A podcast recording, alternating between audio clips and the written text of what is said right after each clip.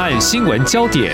焦点时事探索，两岸互动交流，请听中央广播电台新闻部制作的《两岸 ING》。听众朋友您好，我是黄丽杰，欢迎收听《两岸剧》节目。疫情解封，空中交通变得比较繁忙了哦。但是七月二十四号到二十八号，我们将举行国军汉光实兵演练，特别是在七月十二号、十九号跟二十六号这三天，桃园机场将会因为预演还有正式演习会有所影响。那么在当天的早上九点到十点，机场南北跑道将会封闭。周边空域也将会发布国际飞航通报来进行管制。其实我们知道，我们国军在一九八四年首度举行了汉光演习。那么今年汉光三十九号演习，在多个项目当中，首度选在桃机，军事上具有哪些意义？那么在区域情势可能又会形成哪些影响？我们在今天特别邀请淡江大学国际事务与战略研究所助理教授林颖佑来观察解析，非常欢迎林老师，您好。主持人好，各位听众朋友，大家好。好，我想在这个机场进行军演哦，那么一些国家也有过，包括中国大陆也有，像美国、韩国都有哦。我们首先啊、呃，就来认识一下每个国家。如果说他选择机场来作为演习地点，当然一定有它的必要性，但是到底传达哪些讯息呢？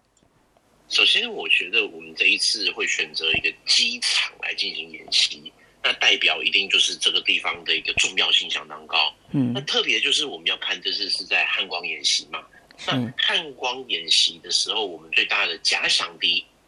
想当然尔一定是中共这个解放军嘛。那解放军这个会代表说，解放军他对我们的攻击，有可能是会以这一个机场为主。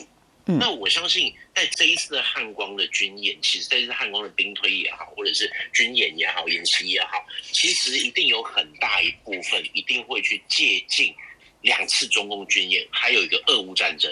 因为我想从二零二二年开始，呃，二零二二年呢，呃，不只是二月的时候，俄国发动了这个对乌克兰的一个特别军事行动也好啦，还是一个战争也好，但是它的一个呃改变了非常多军事的一个冲突。那这这军事冲突的形式，那我相信对我们来说，以及对中共来讲，一定也有看到了这一次的一个呃军事行动所带来的一个影响的一个意涵。嗯，那再来的话，我们要注意的就是在二零二二年八月，因为八月的去年的汉光演习一定是结束之后，然后八月中共举行了一个相当大规模的一个军演。是，那从这个那那一次的军演，我相信对蛮多的民众来说都是记忆犹新。那也同样的，在这一个呃今年的四月的时候，就随着这个是小英总统访美嘛，那中共也有进行了一个军事演习。这几次的演习其实都凸显了解放军对我们的一些威胁，还有中共他可能对我们运用的一些战术。那同样的，对我们来说的话，呃，我们看到俄乌战争。很多朋友一定会想的，就是说，俄罗斯为什么没有办法在短时间之内拿下乌克兰？嗯，在去年二月的时候，我相信那时候在一开始二月，俄军可以说势如破竹的一个方式，直接的一个击直取基辅啦等等啊这些重要的一些场所。那在这边的话，如果从军事角度来看的话，当时为什么基辅没有那么快被拿下来？嗯，很大一个原因就是因为在基辅附近的一个安纳托夫机场。时候，俄军的空降部队虽然控制了这个机场，可是之后呢，被乌克兰的部队又用比较数倍的军力把它给夺回来了。好，那这一次的一个作战，对于我们来讲有一个很大的启示，就是说，如果当时俄军控制了机场，也让机场可以去直接的起降，那有可能。俄罗斯的先锋部队就有可能从这边一路杀到基辅进去了，所以，我们从一个比较后面后见之明的角度来看的话，如果当时安纳托夫机场被俄军控制，并且可以起降，那代表基辅可能会不保。基辅如果不保的话，那当时泽伦斯基，哎，有可能他就要离开基辅去波兰，或者是怎样，就会就做一些呃移动的一个状况了。嗯嗯，我们也知道。其实，在战争刚开始的前几天的时候，美国当时是要求乌克兰总统泽伦斯基，你赶快离开，你到波兰去，我们我们已经安帮你安排好了。是，可是泽伦斯基他并没有离开，因为他知道他一离开的话，那俄军就很快可能就控制住基辅或其他地方，那到时就可以利用呃这一些占领的地方来成立一个伪政权或者是亲俄的政治人物。呃，套一句我们讲的，就是这个俄罗斯的同路人啦，这个亲俄的同路人就会立刻成立为伪政权、伪政府。那到时候可能就就乌克兰来说，他就不可能像现在一样坚持到现在，甚至是最近我们也看到乌克兰有进行一些反攻。没错。所以其实整个第一阶段的作战，我个人会认为很重要的一点，就是在这一个安纳托夫机场的攻防战。嗯。那所以其实今天对。我们国军来讲的话，呃，一定也有去借鉴到这一次的战争。安道托夫机场到基辅的距离，大概就类似是桃园机场到台北市这样子的一个相对位置，所以其实其他的一个作战是相对来说是比较重要的。那当然也有一些观察会去讲到的是说，呃，现在中共啊一些作战啊，呃，比如什么两栖登陆啦等等的。可是就目前作战的模式来看的话，中共除了在两栖传统的海岸线的两栖登陆之外，它也可能会去进行的就是空中突击。那空中突击的话，它可能就会去抢占类似像机场这种重要的关键设施。那这也是为什么这一次，虽然我知道现在是在这个暑假期间嘛，是相信最近大家都有看到新闻所说，这一个机场是相当繁忙，可能要出国的民众要早一点前往机场啊等等的新闻。那既然在这样，为什么还要在这个时候进行演习？我认为它绝对是有一个安全上面的考量，那同时也是在战略上面的考量，必须要去演练。如果今天机场在在有一些状况的时候，嗯，那各单位要怎么样相互的合作，甚至是我们这一次也可能需要用一些实兵的方式，让我们的这些军官啊，或者我们的这些军士兵、国军了解到。周边的地形地物的状况是好，非常谢谢林老师，您非常专业的解析啊。那么借鉴了俄乌战争，特别是我们也感受到两岸这个台海情势，在去年八月，中国大陆对台湾进行了所谓的围台军演，今年四月环台军演，对台湾进行环岛战备警巡，还有联合利剑的军演，这都在在的告诉我们台海情势可能的变化，我们要做万全的准备哦。那过去其实我们台湾。曾经在松山机场演习过，比方说，其实我们会非常务实的来看这个台海情势的一个可能啊，预做一些准备。那么，我们的国防部长邱国正也说，仗呢在哪里打，兵呢就要在哪里练。所以刚才老师有说十。兵的一个演练哦，这次在桃机来进行。那我们刚才也提醒了，七月十二号、十九号是预演，二十六号是正式操演，时间都是上午的九点到十点。预演操演的期间呢，整个机场南北跑道啊会封闭，那么周边的空域也将会发布国际飞航通报来进行一些管制哦。那就是在这个部分，就是说，呃，您刚有解析了，嗯，基于。台海情势还有俄乌战争的一个呃启示，所以呢，我们选择了桃机是有它的战略的必要意义。好，那如果就实物面来看，从一些面向，比如说呃，做一个联合作战的一个练兵啊、呃、操练好了，那有哪些是我们可以来关注？是不是一个呃联合作战对我们来讲是蛮重要的？嗯。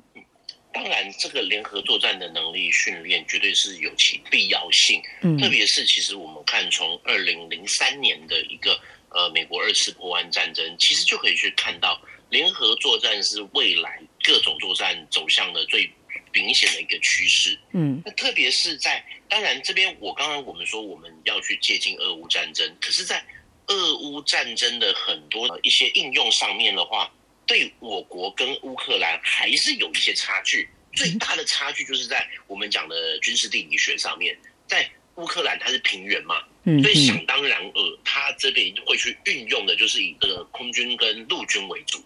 可是就我们台湾来看的话，我们就是一个海岛，台湾岛屿是海岛，所以势必它一定会进行的是三军联合作战。那当然，今天我们在这上面的话。我们一定会去思考到的，就是说，在这个联合作战能力上面的话，固然我们在反空降可能会有可能会是需要这一个呃，可能主要是以这陆军为主。可是，在一开始的防炮还有相关的雷达系统啊，甚至是海上是不是可以跟这个空军跟陆军形成一个我们讲的区域的防空区域的联防？其实这一些都是有其的必要性。因为就现在中共对我们的攻击的一个步骤来看的话，它第一波先不说电子作战、电磁作战，它有可能是先进行一个海上封锁，因为它希望去阻断我们的一个海上交通线。那再来的话，应该是导弹攻击。那在它导弹攻击，可能目标就是像我们什么清泉岗机场啦，或者是新竹机场啊等等这些机场。嗯，当它在攻击机场之后，取得了部分的制空跟制海权之后，才会对我们进行一些岛上或中共的讲法，那个岛上的突击作战，就是他们讲大型岛屿攻略作战，这是在之后才会进行的。那当然，对我们来讲的话，在遭受攻击，可能已经。不会去完全的区分中陆海空军了，我们就是一个台空防卫作战。那我们要如何去整合这样的作战能力？甚至是今天在这个机场的攻防战的过程中间，我们可能会需要一些火炮的支援。那我们是不是还会有这一些？呃，陆航直升机，甚至是空中的一些空中的支援，甚至是从海上，我们是不是有办法，就是发射一些飞弹去拦截它可能会对我们进行空中突击的一些机一些载具？这一些其实都会是需要我们在演练的过程中间去形成一个默契。那当然，呃，这边我们大家因为说联合作战，我们不是讲了很多年了吗？是。那为什么我们这次还要再特别去做呢？嗯，我必须说的是。平常的演训可能只是一些小部队的一些操演的科目而已，嗯嗯，但是在这一次汉光的兵推，它是从一个较高、从战略面的一个层级来看这一次的一个联合作战的能力，也是去验证实际状况下来的时候，我们的陆海空三军的不管是在彼此之间部队的认知，或者是彼此之间部队的一个资讯系统上面，是不是可以去做一个链接？那当然。这个演习的目的，其实我常说，演习的目的就是要找出问题。嗯，因为演习最希望的，其实不是说啊，每个都一百分的目标等等，可是其实我们是要在这些训练跟演习的过程中间，看能不能去发现到一些潜在的问题，比如说，哎，是不是哪一边的部队，它跟哪边的这个通讯系统没有办法做完全的链接？或者是原本可能空军的防炮部队跟陆军这一边的一些呃紧急快速的反应地面部队在支援上面有一些落差，或者是原本机场的防卫部队跟他如果真的双呃逃机或双机出现状况，那我是不是要调一些火炮来支援？那火炮来得及吗？是附近的联系道路会不会这个时候反而是这个交通阻塞，对，或者是原本的道路不适合我们讲的？履带车来进行一个行动，是的，类似的状况，可能纸上作业都蛮难去发现这些实际会遭遇的问题。那我们就必须要去透过这种实际的兵推、实际的演练，来去发现存在问题，甚至是做到改善。没有错，我们常说纸上谈兵哦，当然有它的必要。电脑兵推这几年我们也都知道，在军事的呃军演这个部分呢，也是有它的必要。但是最重要就是还是一个实战哦，实际来做一些演练哦。那么这一次呢，国军方面已经对外宣布呢，会模拟敌军从主尾的沙才登陆。公斤车程只有十分钟的桃园国际机场，那么到时候呢，就会在机场演练这个反空降，还有夺回机场啊这些操演科目。刚才老师也有说明过的哦，呃，所以这想定共军是进犯这个桃机哦，那尽量就是。嗯，影响到民生比较少，但是还是有。刚也有提到，就是早上九点到十点钟哦。呃，好像这样一个情况啊，老师一刚一开始就点到，就是说这个联合作战，其实从二零零三年波斯湾战争开始就显得很重要。台湾也是哈。那这次的演练求一百分，当然固然好，但是最重要是要找出一些我们可以改善的一个空间哦。我是试着在想，就是说。决战逃机了哈，以所处地理位置，如果是我们自己国军来抵御，就变成跟敌军一打一的一个情况。这可能也会在这一次的演练当中是可以来这样观察，也是一个面向，是吗？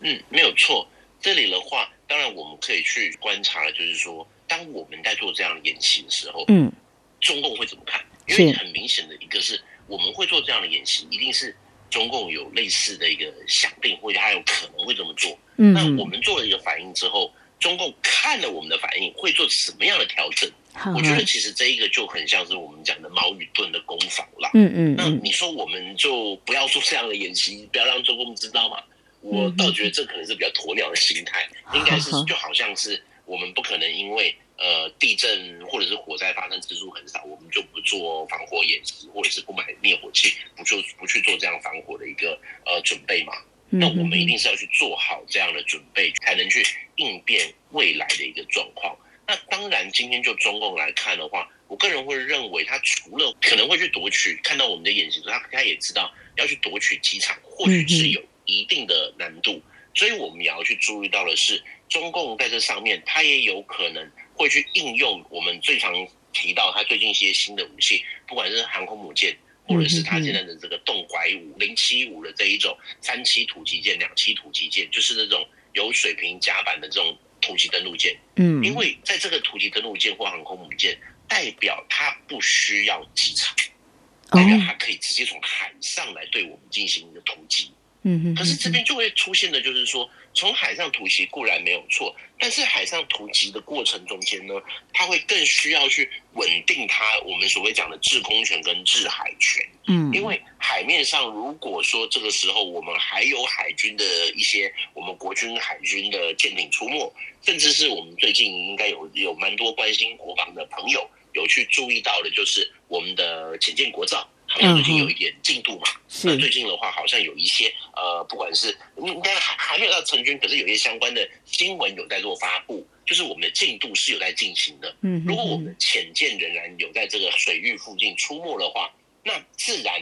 当解放军还没有办法去控制海上，他可能就没有办法那么轻易的来进行登陆。嗯，所以其实在这个角度来看的话，我们是不是还是要去先去做好制空制海？那当然，制空制海稳定住，甚至是在我们现在各个呃，我们的陆军相当重视的野战防空，这个也是在乌克兰的一个战场上面我们学到的教训，我们有观察到的一个发展，就是当解放军如果会进行登陆，我们的陆军会打到需要用到陆军，一定是解放军有登陆了嘛？嗯，那解放军登陆的时候，会不会已经代表他掌握了部分的制空制海？哦。他控制制空制海的时候，我们的地面部队就有可能是会去遭受敌人的空中攻击或轰炸的情况之下。嗯，那在这样的情形之下，我们的部队要怎么样去确保它的一个我们讲的战场存活性，或者是说它的一个呃战场上面的一个野战防空的能力？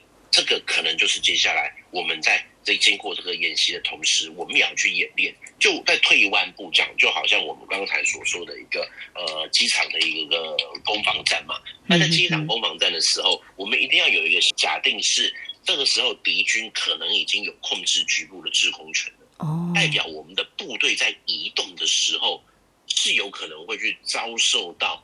敌军空中的火力攻击。嗯，那在这样的情况之下的话。我们的部队要怎么样去做到安全的移动？这一点其实也是我们今天在演练的时候必须去考量到相当多元的状况、相当复杂的情况而去做的一个规划。这一点，我个人会认为，也是我们在看这个汉光的时候，也是我们今天跟中共这个矛与盾的对决中间，我们必须要去做一些思考的。也是，其实我们常在说演习的时候，其实是考验我们双方的参谋在进行想定。说难听一点，你部队在这个移防啊、移动的过程，那个其实是比较呃，这个基层军官第一线的这一些基层部队必须要去做的演练。但是在前面，我们这些参谋的人员或者是一些专家学者，是不是能够去提供各式各样的想定，来让我们的一个状况？更不要出现一些意外的状况，或者是说，让我们的这个部队，我们的想定比较能够更贴近现实。嗯，这个可能就是在军演，或者是我们讲一个庞大汉光演习的时候，各个阶层都必须要去努力，有各种不同的一个努力的功课要去做。是，我想它的意义呢是非常重大的哈。那么对我们在士兵演练方面会有很好的再去看如何做战术战略的调整。那这样的一个讯息也是一个公开的，中国大陆也会知道。那事实上，刚才我有告诉听众朋友，中国大陆也曾经在广东的某些民航机场进行实战化的演习呢，包括美国和韩国都是有的哈。那这重要意义就是说，过去的一些想定。啊，都是纸上谈兵。那现在呢，我们就呃聚焦整个在实际上的一个演练，看如果真的一旦的啊有冲突发生的时候，我们能够啊务实的在实际行动上有哪些的展现哦。那刚才提到的是中国大陆有可能的反应。呃，或许在未来几天，我们也可以关注中国大陆的一些反应。至于在国际情势上，因为其实像桃机这次的演习，其实牵动的层面还是有的。呃，虽然在时间上尽量控制在呃这三天的预演跟正式的这个演习，那么每一天有一个小时，但是其实会影响航班的一个起降哦。那对于国际视听来说是不无啊、呃、一些影响。那我们还是呃。聚焦在在军事层面上来看，因为其实这几年台海情势就一直是国际关注的一个热点哦。那如果说我们这次在桃机有这样子的一个演练，呃，会不会有一些不必要的一些困扰？所谓困扰，就是说有些人可能不太了解这个军事上的一种预做准备了哈。但是就是说，这个区域上情势会不会因为这样子，我们从比较军事上来看？可能还是有一些讯息是值得关注的，嗯，嗯，这边的话嘛，当然我们就是说，可能很多的民众一定会认为说是这个有一些扰民啦，或者是等等的一些状况啦。可是我首先必须先说的是，这个是一个必要的麻烦，就好像我们一定会做防灾演习啦、防火演习啦。或者是甚至是我们以前过去讲万安演习啊，这个要这个防空警报释放，我们必须要透过这样子的一个实际的操作，才能够去找出问题，以及提高我们的一个应变。嗯，那这个是一个必要，对内部我们国内来讲，这是可能一定要去做到的一个状况。至于对于这个我们讲的周边局势的一个变化，会不会有一些情势牵动？我个人倒会觉得，其实这一点，目前这一次的演习，其实是。很明确会让国际了解到，哎，我们是完整的，我们不是在这个花拳绣腿，或我们的汉光演习是有因应现在的状况去做调整。因为我相信这一次的汉光演习，不只是国内或中共非常的关注，对于国际以及周遭国家来讲，一定也会特别去看。嗯，因为从俄乌到去年军演，今年军演，你不可能中华民国国军全部都没有改变了。嗯哼，因为我们一定是根据国际现况去做调整。是，那这一次的调整到不到位，这另当别论。但是我们有因为现在的状况去做一些新的变化。嗯哼，同时在这个变化的过程中间，可能国际也会看，哎，我们的兵推或许实兵没有办法，但是在想定兵推的时候，应该会有一些可能说，比如说我们拿到了什么样的新武器，那我们是不是可以去做什么样的新的？作战模式，比如我真是假设，就像好，如果今天共军他占据了机场，嗯，那我们的兵推实兵比较难，但是在纸上，在这个兵器电脑兵器作业的时候，或许我们可以去探讨的是，好，我们的海马式火箭这些新的武器是不是有办法去做反击？嗯哼，我们如果未来拿到了 M1 战车之后，在空地的联合作战之下，是不是要抢回这个机场会更加的方便？那甚至是退几步说。即使我们要做到共军占领了机场，可是我们的火炮或火箭有可能把这机场让它没有办法去起降。嗯，那这样子是不是又可以去帮我们争取到更多时间？那各种新武器在这上面的运用，其实也会让国际或者是这个其他国家，甚至我直接讲，让美国跟这些友邦会看到哦，那我是不是有可能未来的对台军售或对台的军事合作上面？要去做什么样的调整？嗯嗯嗯，比如说，好，海马是这个火箭在俄乌战场，我们看到棒棒棒棒棒棒，这每天都打的这个消耗量非常惊人。嗯，所以美国它源源不绝一直从波兰啊运武器过去给乌克兰嘛。嗯，但是在台海，如果今天中共会对我们进行登陆作战，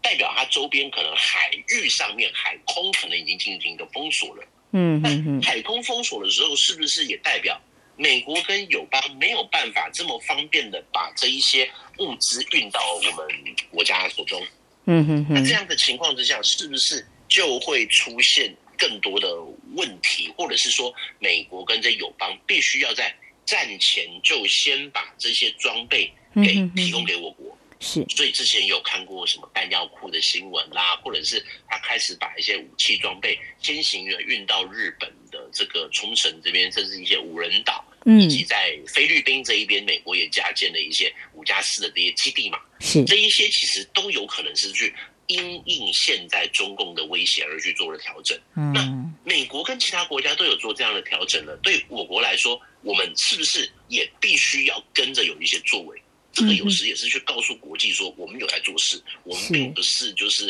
呃这个躺平啊，套句大陆讲的，我们不是就躺平束手无策。是这一些其实也是我们在这一次的军演的过程中间，我个人会认为我们还有一些其他的方向可以去观察的，甚至是这一次的军演之后，是不是也会让呃未来的美台军售啦或其他的互动啦，是有一些新的变化。嗯，没有错。我想这次陶机作为军事的演习场地呢，嗯，固然可能会引发中国大陆一些关切跟反应，但是我想它对于台湾跟一些国家的军事合作或安全关系上一定会产生一些影响。那么实际上来说，比较务实来看，像军售，那么也应该会获得我们更务实的一个需要。当然，刚才我们也有提到了，呃，这次的演习其实对我们台湾的国军在这个现代化的军事技术跟训练能力方面，我想啊、会验证出一些我们可以调整的方向，也会有所提升的哦。好，我想在今天我们特别针对。国军汉光三十九号演习的一些主要项目，特别在这次首度在桃机，呃，选择这样一个军事的演习的地点，到底所显示的讯息有哪些值得关注？同时，那么可能是不是会对区域战略情势有所牵动呢？我们在今天非常感谢淡江大学国际事务与战略研究所助理教授林颖佑非常专业的观察解析，非常谢谢林老师，谢谢您，谢谢。好，以上就是今天两岸剧节目，非常感谢听众朋友您的收听，黄丽杰祝福您，我们下次同一时间空中再会。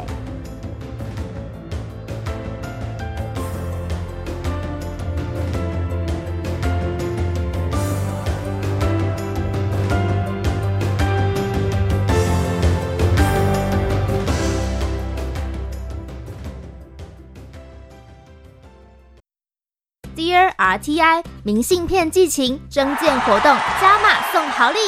赶快挑选一张代表家乡特色的明信片，或用拍照的方式写下你对世界的期许与祝福。加码好礼第一重，即日起到六月二十五号为止，只要先将你要寄出的明信片拍照，并且 email 寄到活动信箱 d e a r r t i at gmail dot com。就有机会获得外面买不到的央广客制好礼，加码好礼第二重。只要在七月六号之前寄达纸本明信片者，就可以加码再抽央广客制的台湾特有种帆布包哦。征件活动延长至七月十八号，还在等什么？更多活动资讯，请上央广官网搜寻。Dear RTI。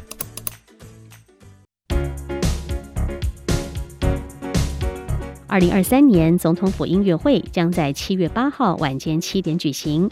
今年音乐会的主题是跨海音，要透过大海的意象串联这块土地上的多元文化。这场音乐会跨国界、跨语言、跨世代，也跨界共演，要向世界展现台湾多元文化坚韧包容的特性。为了让央广听友也能聆听与观赏音乐会的盛况。